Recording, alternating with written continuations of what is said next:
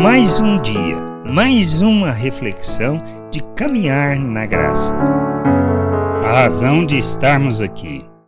Jesus ensinando aos religiosos em Mateus, no capítulo 9, do versículo 10 ao 13, ele afirma: E sucedeu que, estando ele em casa à mesa, muitos publicanos e pecadores vieram e tomaram lugares com Jesus e seus discípulos. Ora, vendo isto, os fariseus perguntavam aos discípulos: Por que come o vosso mestre com os publicanos e pecadores? Mas Jesus, ouvindo, disse: Os sãos não precisam de médico, e sim os doentes. Ide, porém, e aprendei o que significa Misericórdia quero e não holocaustos, pois não vim chamar justos e sim pecadores ao arrependimento. O Pai não busca pessoas que estão dispostas a oferecer sacrifícios e holocaustos como um serviço a Ele. Ele não quer pessoas que simplesmente cumprem com as suas obrigações religiosas e continuam a viver segundo a maneira de pensar do mundo.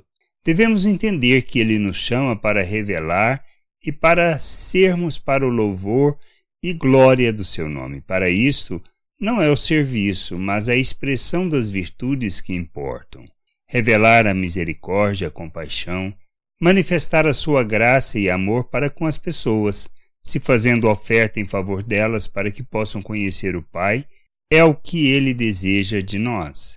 Não é nosso serviço que Deus espera, mas que compreendamos que a razão de estarmos aqui é para revelá-lo ao mundo, expressando em nossas atitudes as suas virtudes, manifestando assim misericórdia, graça, compaixão e seu amor a todos.